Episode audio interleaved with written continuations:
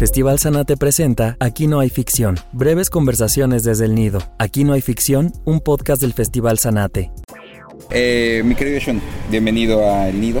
Gracias. Eh, qué bueno que puedas venir con nosotros, qué bonito que hoy vamos a tener el estreno en Sanate, ¿no? Ya viene de, de una larga corrida de festivales, pero por primera vez en Colima. Mamá, hoy lunes 21.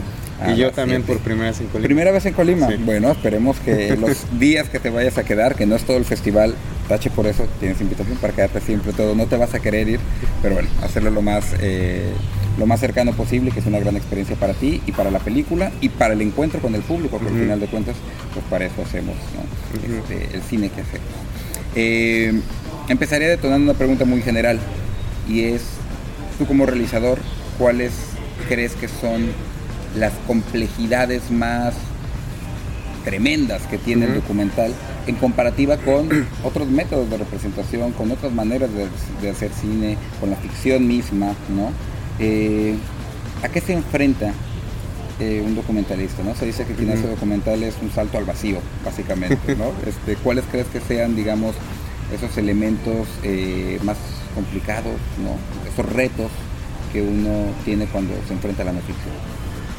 Eh, yo creo que es mucho, sobre todo, el, el- el- el tope con lo que te enfrentas hacia una idea de que el documental a lo mejor no es de buena calidad o que son producciones. Es que hay toda una hay toda una mm, idea de menospreciar digamos no Eh, incluso si te das cuenta hasta siempre te preguntan con qué cámara hiciste la nadie es bueno sí no es que nadie hay mucha gente que obviamente se fija digamos en la historia pero en términos de mm, del ámbito del, del cine en sí, de la comunidad cinematográfica y de la...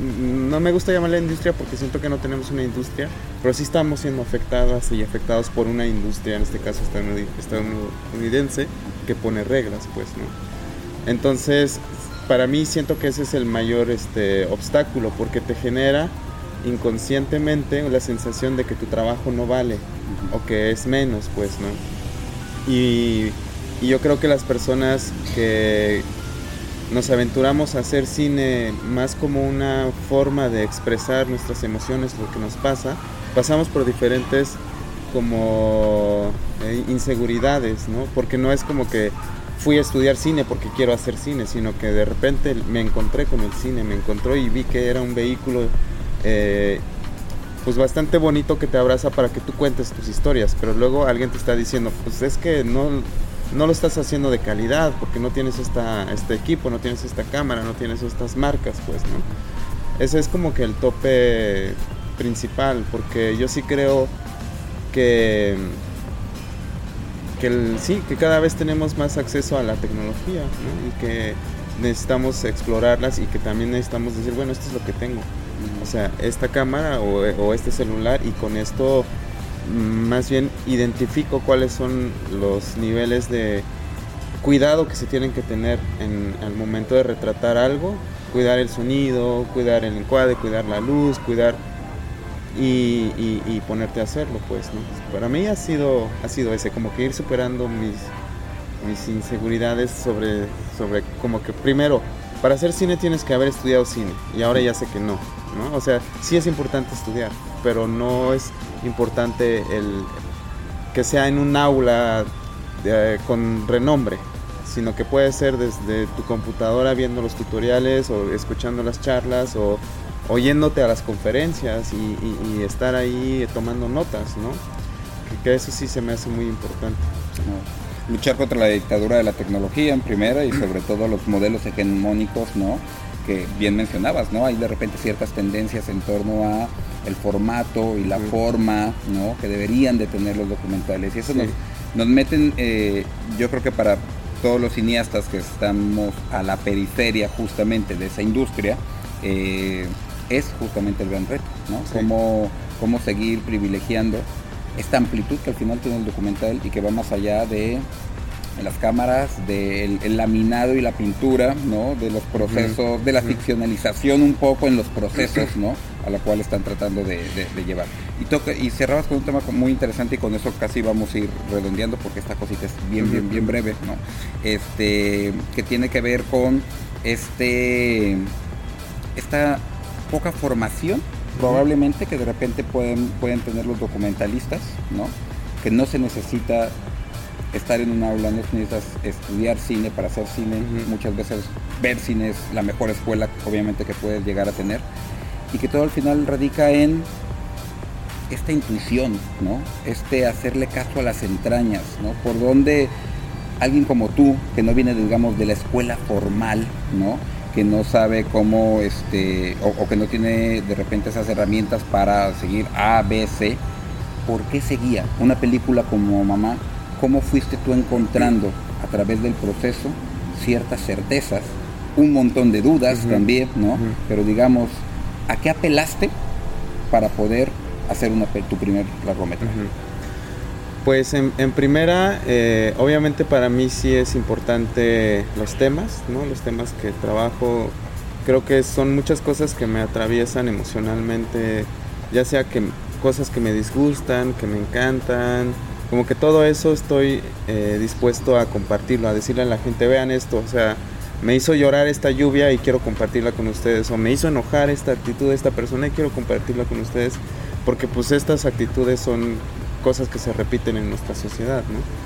Em, a eso, ¿no? De, decir, es una es un medio de expresión. O sea, más, yo me cuesta ver el cine pues, como arte, pues, ¿no? Es, como, es que yo no entiendo el arte, para empezar, ¿no? Eh, y por, por, eso tal vez no sé apreciar el arte, pero sí siento que es un medio de comunicar tus emociones, que por eso a veces me cuesta también hacer películas que no, que, que no me atraviesen a mí que seguramente son muy importantes, que seguramente también son muy urgentes, pero que emocionalmente no me atraviesan y no sé cómo abordarlas, pues, ¿no?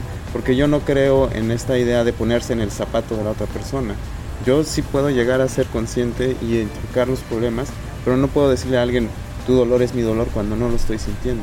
Entonces siempre abrazo historias que, que, me, que me atraviesan a mí.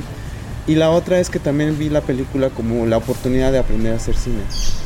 O sea, aprender a hacer fotografía, aprender a hacer dirección, entender sobre el montaje, entender sobre formas de abordar las historias. Eh, y, creo que eso fue como lo que sostuvo, digamos, la, película. Muchas veces intenté renunciar porque dije, bueno, ¿a quién le importa una película sobre mi madre cuando en el mundo están asesinando gente, están asesinando, hay mucha violencia, hay mucha discriminación, ¿Y a quién le importa una película de mi madre y yo hablando, no? Pero volviendo a esta idea también que, bueno, eh, vaya, es algo que nos han compartido las compañeras desde los ochentas, que es lo personal es político, entonces cómo convertir eso personal en un discurso político y que no se termine siendo solo en, mírenme, pobrecito de mí, yo viví una situación así, mi madre también, y nosotros pobrecitos, no, sino decir, esto es un problema social y tenemos que afrontarlo y confrontarlo y nuestra manera de exponerlo es desde esta intimidad para generar eh, después cuando tú veas la película salgas y te preguntes también si esa misma situación está en tu familia das en el clavo y con eso no concluimos básicamente el cine es un proceso personal. Todas las historias que nos atraviesan no las historias que valen la pena compartir desde un lugar honesto, ¿no? Tienen que partir de ahí y lo personal, como lo dices, es político.